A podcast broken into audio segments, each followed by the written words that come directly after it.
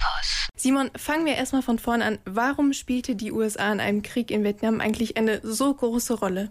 Die USA ist in diesen Bürgerkrieg eingeschritten, weil sie Angst davor hatten, dass er eine Kettenreaktion auslösen könnte. In dem Krieg, der in den 60ern in Vietnam begann, ging es nämlich darum, ob das Land kommunistisch wird oder nicht.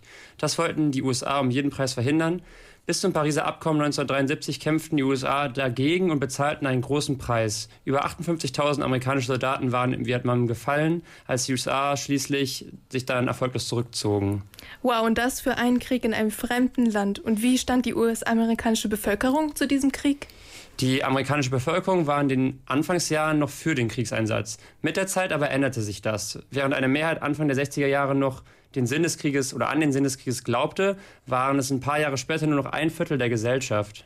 Okay, wie kam es denn zu diesem Sinneswandel? Warum hat sich die US-amerikanische Bevölkerung vom Krieg abgewendet? Zuerst mischte sich die USA nur über die Luft ein. Sie bombardierten große Teile des Landes.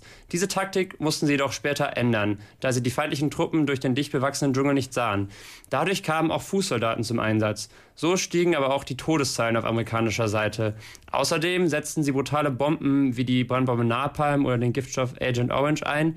Diese sollten den Blick durch das Blätterwerk vereinfachen. Tatsächlich verursachten sie aber grausame Schäden an der einfachen Zivilbevölkerung. Okay, verstehe. Als die Menschen in Amerika davon Wind bekommen haben, ist ihnen wohl die Lust auf Krieg ja, vergangen. Es ging, ging es dann den Musikern da ähnlich? Gibt es viele Antikriegssongs aus dieser Zeit? Das kann man aber laut sagen. Musik war ein wichtiger Bestandteil der gesamten Friedensbewegung. Viele große Künstler haben sich gegen den Krieg ausgesprochen. Zum Beispiel Lenny Kravitz, Bob Dylan, The Rolling Stones, John Lennon oder Marvin Gaye. Viele solcher Lieder sind damals Hits gewesen und sind es heute noch.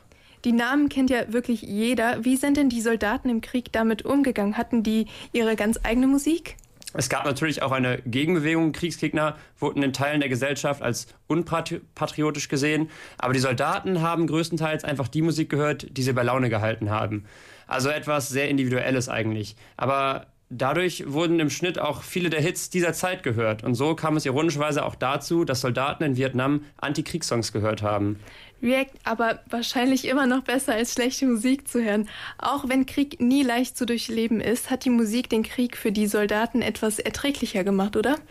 Das kann man nicht ganz so sagen. Neben den vielen Todesopfern gab es auch eine noch größere Anzahl an Verletzten. Und dabei sind meistens nur körperliche Verletzte gemeint. Es gibt auch einen sehr viel größeren Teil der Soldaten, der nach dem Krieg an posttraumatischen Belastungsstörungen litt. Viele flüchteten sich deswegen schon in Vietnam in Drogen. Ungefähr die Hälfte rauchte Marihuana und mindestens jeder Vierte nahm Psychedelika oder und harte Drogen wie Heroin. Und bei einigen entstand aus diesen Erfahrungen in der Nachkriegszeit dann auch wieder Musik. Der Krieg hat am Ende gewaltige Opfer gefordert und das nicht nur auf der amerikanischen Seite.